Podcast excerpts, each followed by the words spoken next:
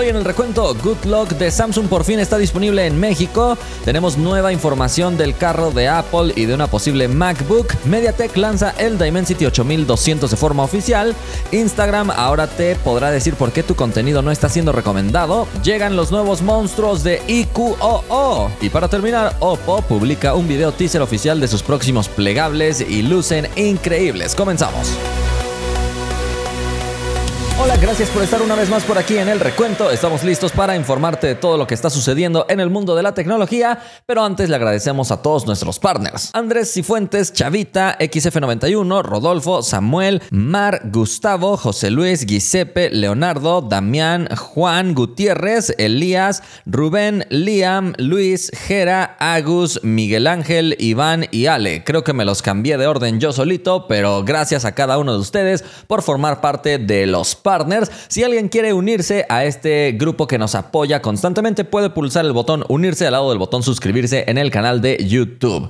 Por el momento, ¿qué te parece si me acompañas a revisar los resultados de la encuesta pasada, donde te pregunté si ya conocías a la marca Tecno o todavía no? Participaron 18 mil personas, 71% todavía no conocía a esta marca y 29% sí. Luis Hernández dice, aquí en Venezuela es la que está liderando actualmente por sus buenos precios. Isa, haz reviews y unboxing de esos teléfonos, porfa. Juan dice, en México solo los he visto en Mercado Libre con importadores, pero tengo entendido que en otros países de Latinoamérica tiene una presencia más fuerte. Y finalmente, Dani dice, cuando trabajaba en una tienda de celulares llegaron teléfonos de esa marca, los he estado probando, los que llegaban eran los modelos pop, muy básicos pero muy buenos, su capa de personalización se ve muy bonita. Por cierto, los Tecnopop llegaron con Telcel. Y todavía antes de pasar a las noticias, déjame informarte que ya están abiertas las votaciones para los premios ISA Marcial 2022 para los mejores celulares. Ya sabes que la dinámica es sencilla.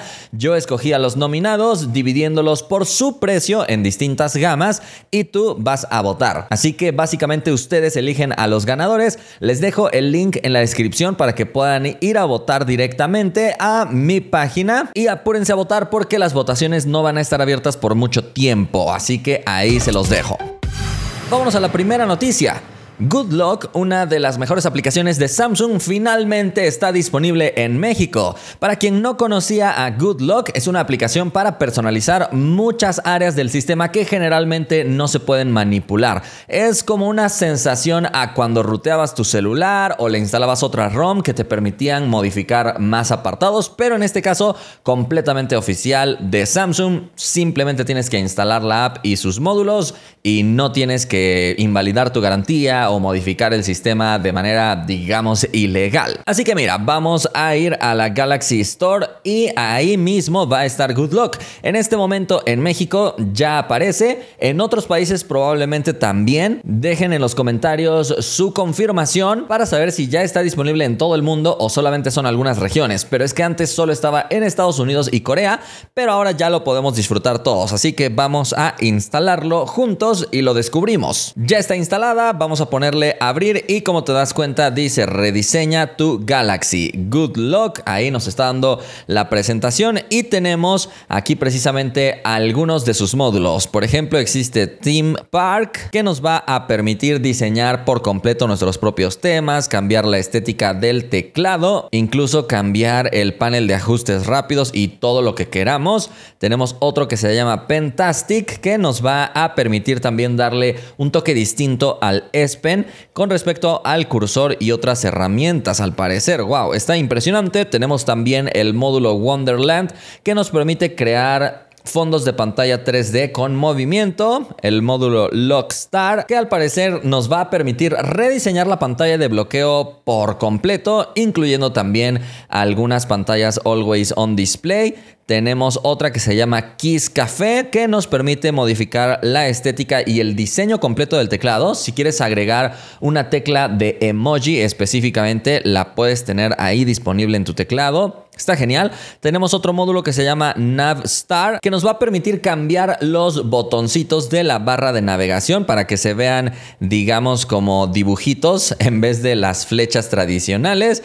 Tenemos otro que se llama Home App, que nos permite también cambiar todo tipo de distribución de la pantalla inicial. Fíjate cómo queda incluso un carrusel en la parte de abajo. Y también nos cambia el diseño de la lista de aplicaciones recientes y muchas otras cosas. Otro módulo que se llama Clock Face que nos va a permitir cambiar por completo también el reloj de nuestra pantalla de bloqueo. Y finalmente tenemos el módulo Quick Start que nos permite rediseñar por completo el panel de ajustes rápidos. Como te das cuenta, estamos hablando de una aplicación súper completa que te permite modificar demasiadas áreas del sistema. Por lo pronto te aviso que ya está disponible y seguro en otro video, si tú me lo pides aquí en los comentarios, te voy a mostrar módulo por módulo todo su funcionamiento. Recuerda que esto solo es para usuarios Galaxy. Vámonos a la siguiente noticia. Acaba de salir un nuevo reporte con respecto al carro autónomo que está preparando Apple. El reporte viene directamente desde un medio llamado Bloomberg que tiene mucha carrera, digamos, en todo esto de la tecnología, así que creo que tenemos un buen porcentaje de credibilidad en él. A través de este reporte se revela que Apple tenía planeado hacer un carro autónomo incluso sin volante, es decir, que simplemente a través de alguna interfaz le ibas a decir a dónde querías que te llevara y ya está. Sin embargo, seguro por diversas regulaciones de los gobiernos, esto no ha sido posible y Apple ha cambiado de planes. Ahora sí va a tener volante, pero lo están planeando lanzar para 2026. De hecho, incluso hay otros usuarios que han compartido hasta fotografías de dónde es que Apple está probando este carro y su circuito, digamos. Y se dice también que su precio va a ser de menos de 100 mil dólares. Por lo menos dijeron que eran menos de 100 mil. Siendo Apple, no nos sorprendería que dijeran más de 100 mil dólares, pero no, se preocupan por tu bolsillo. Así que de esta manera tendríamos un carro que sí tendría capacidades autónomas, pero que también podrías cambiar a un control manual para un funcionamiento totalmente controlado por ti. Sin embargo, por ser Apple, uno esperaría que este vehículo sí trajera cosas distintas tal vez. A Apple no le gusta parecerse mucho a sus rivales, aunque eso le haga verse anticuado también en algunos casos. Vamos a esperar de todos modos. Pero ya que estamos hablando de Apple, déjame comentarte de otro de los rumores que se dice. Al parecer, Apple va a lanzar una nueva MacBook con pantalla OLED de 20 pulgadas, pero lo interesante es que esta pantalla sería hecha por Samsung para que tenga capacidades plegables. Así que probablemente Apple lanzará una especie de híbrido entre iPad y MacBook con pantalla plegable para que la puedas transportar como si fuera una laptop. Entonces, está muy, muy interesante la propuesta. Por ahora se dice que Samsung es quien ya le está dando para que estén haciendo todas sus pruebas y desarrollos, así que no se sabe una fecha estimada en la que Apple lanzaría este producto, pero personalmente me emociona. Es algo que ya hemos visto en otros fabricantes con laptops Windows, pero que hasta el momento Apple se había mantenido al margen y no había lanzado nada con pantallas plegables. De hecho, se dice que es más probable que Apple lance esta MacBook con pantalla plegable que un iPhone con pantalla plegable, así que vamos a esperar para ver qué cosa nos puede lanzar Apple para sorprender.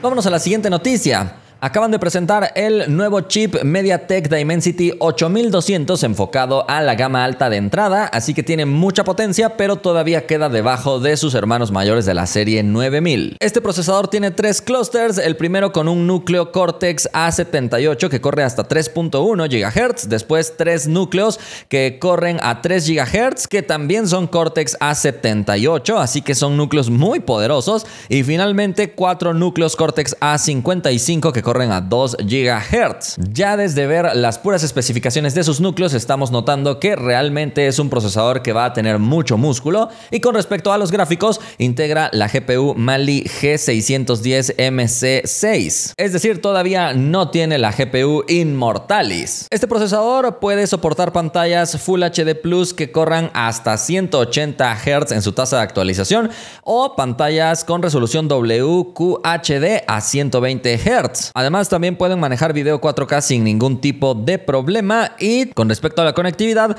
tienen Bluetooth 5.3, Wi-Fi 6E y están construidos en un proceso de TSMC de 4 nanómetros. Sin lugar a dudas que es un procesador muy poderoso que busca ajustar su precio, así que seguro lo vamos a encontrar próximamente en equipos de la gama alta de entrada como te lo comentaba.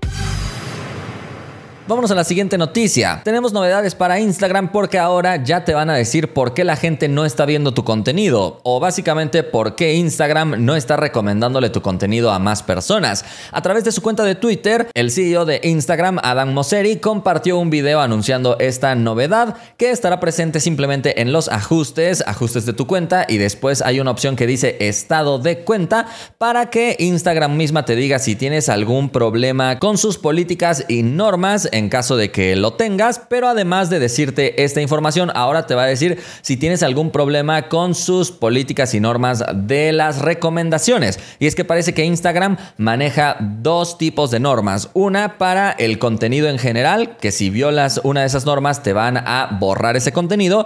Y otra norma, o mejor dicho, otro conjunto de normas para ver si van a recomendarle ese contenido a personas que no te siguen o solo le aparecerá a tus seguidores. Así que de esta manera quieren clarificar más estas cosas para los creadores porque dicen que quieren ser la mejor plataforma para ellos.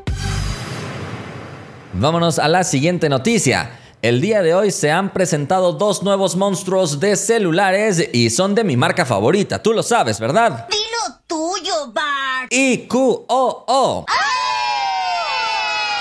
Se trata de su serie 11, así que son dos modelos, el IQOO 11 y el IQOO 11 Pro. Estos dispositivos están usando el Snapdragon 8 de segunda generación, así que en el sentido de potencia encontraremos uno de sus puntos más fuertes. Sin embargo, son flagships, así que en general van a traer lo mejor de lo mejor. Ambos dispositivos traen pantallas de 6.78 pulgadas con tecnología AMOLED. Específicamente es la pantalla E6 fabricada por Samsung, a quien se le ha criticado por ofrecerles muy buenas pantallas a sus rivales chinos, pero no integrarlas en su serie Galaxy S, sobre todo en temas de la tasa de atenuación, que es para evitar la fatiga visual. En los Galaxy vemos tasas de 240 Hz en el mejor de los casos, mientras que en el caso de este dispositivo que tiene una pantalla hecha por Samsung, esta tasa llega a 1440 Hz. Así que, aunque le bajes el brillo al equipo, vas a tener realmente una visualización cómoda que no va a fatigar tu vista. El modelo Pro tiene pantalla curva y el modelo normal tiene pantalla plana para diferenciarlos un poquito, pero básicamente la tecnología de pantalla es la misma. Vamos a encontrar, además del procesador más reciente de Snapdragon, memoria RAM LPDDR5X y almacenamiento UFS 4.0. Así que tenemos las máximas velocidades de transferencia y de lectura y escritura en RAM, que en conjunto con el chip de Snapdragon realmente te van a dar un desempeño que no me puedo ni imaginar. Va a fluir muchísimo, al menos en teoría. Pero hay que decir que este equipo también trae un chip especial para la captura de fotografías e imágenes desarrollado por Vivo. Y es que sí, IQOO es una submarca de Vivo. En este caso es el procesador B2 que precisamente captará toda la señal a través de un procesador de señal de imagen para mejorar los retratos y mejorar también la grabación de videos en poca luz. El modelo Pro tendrá la mejor configuración de cámaras integrando el lente principal con un sensor de 50 megapíxeles de Sony, es el IMX 866. Después tenemos otros 50 megapíxeles para una cámara ultra amplia que de hecho tiene 100 150 grados de amplitud, considerado ya por muchos como ojo de pez. Así que es mucho, mucho espacio el que está ahí. Y después tenemos 13 megapíxeles para una cámara de retrato que también es cámara telefoto. Mientras que el modelo base tiene cámara principal de 50 megapíxeles, cámara ultra amplia de 8 y telefoto de 13 megapíxeles con zoom óptico de 2x. En ambos casos encontramos estabilización óptica y en ambos casos también encontramos cámara frontal de 16 megapíxeles. Con respecto a la batería, encontraremos 5000 mAh para el modelo básico y 4700 para el modelo Pro, replicando la estrategia de varios fabricantes chinos de ponerte una batería más pequeña en el modelo Pro. ¿Por qué? No lo sé. Lo cierto del caso es que con respecto a la batería también había olvidado mencionarte que la pantalla tiene tecnología LTPO 4.0 capaz de dividir por zonas precisamente la tasa de actualización. Es decir, en una zona podríamos tener una tasa elevada si estamos viendo un video y si estamos viendo algunos comentarios en la parte de abajo, esa zona zona estará a una tasa mucho más baja. De esta manera se mejora la autonomía también porque la pantalla no va a estar consumiendo lo mismo en todo momento. El modelo base soporta carga de 120 watts y el modelo Pro soporta carga de 200 watts. Además en el modelo Pro también encontraremos carga inalámbrica de 50 watts y carga inalámbrica reversible de 10 watts. Llega corriendo Android 13 y sobre él la capa Origin OS de IQOO y llega disponible en tres colores para el modelo Pro y esos mismos tres colores para el modelo normal. Eso sí, con muchas variantes de RAM y almacenamiento, así que voy a decirte nada más el precio de las ediciones más económicas. Para el modelo base, 8 GB de RAM con 128 de almacenamiento a un precio de 3.799 yuanes y para el modelo Pro, el modelo base es de 8 GB de RAM y 256 de almacenamiento a un precio de 4.999 yuanes. En pantalla ves precios de referencia en otras monedas, aunque recuerda que los precios de aquí no son los mismos que los de allá y que además IQOO no parece tener un plan de expansión global. Parece que Vivo simplemente quiere vender todavía su marca global y dejar en China a IQOO, que lo dije como 38 veces en este video. Vámonos a la última noticia.